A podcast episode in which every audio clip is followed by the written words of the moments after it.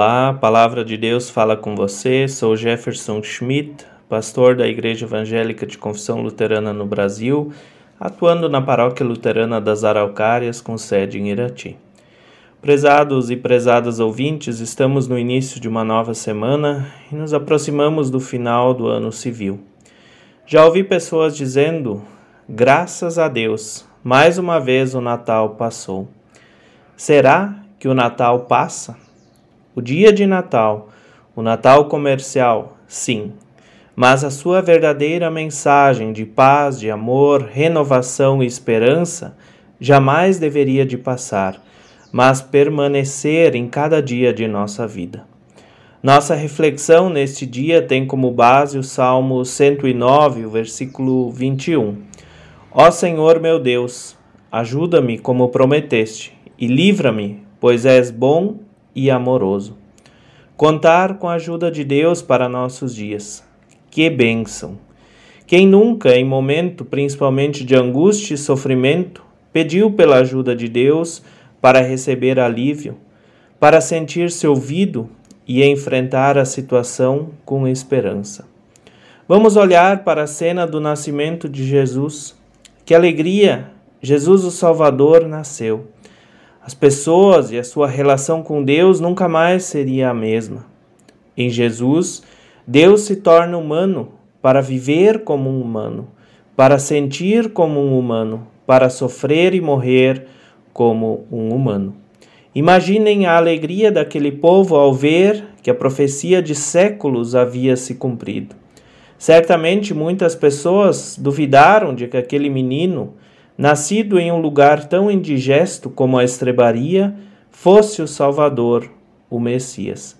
É aqui, queridos e queridas ouvintes, que nós temos um ponto interessante para nós. Hoje, Deus se manifesta onde nós menos esperamos. Olhamos para o palácio e ele chega na estrebaria. Esperamos encontrá-lo numa cama confortável e ele é colocado num coxo de animais. Onde Deus se revela hoje?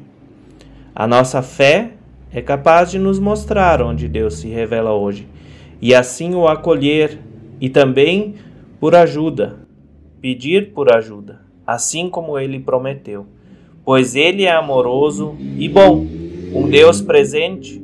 Caso contrário, não teria enviado seu filho ao mundo tornando-se gente como a gente.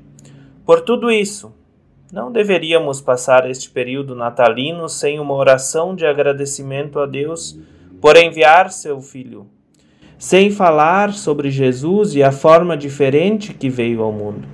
Toda essa simbologia, história, tradição quer nos falar e animar nesses dias. Desejo que o nascimento de Jesus possa tocar nosso coração Jesus vem para transformar a nossa vida.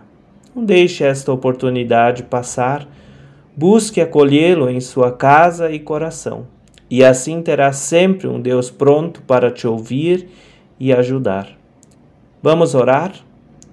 Deus de ouvidos atentos e coração gigante, agradecemos por nos enviar Jesus e nos trazer tantos valores e ensinamentos para a vida que seu nascimento possa renovar a nossa vida e transformar nossos dias em paz, esperança e amor. Vem, Senhor, faze morada em minha vida. E por mais que em muitos momentos eu seja incapaz de reconhecer tua presença e agir, te peço, nunca se afaste de mim. Amém.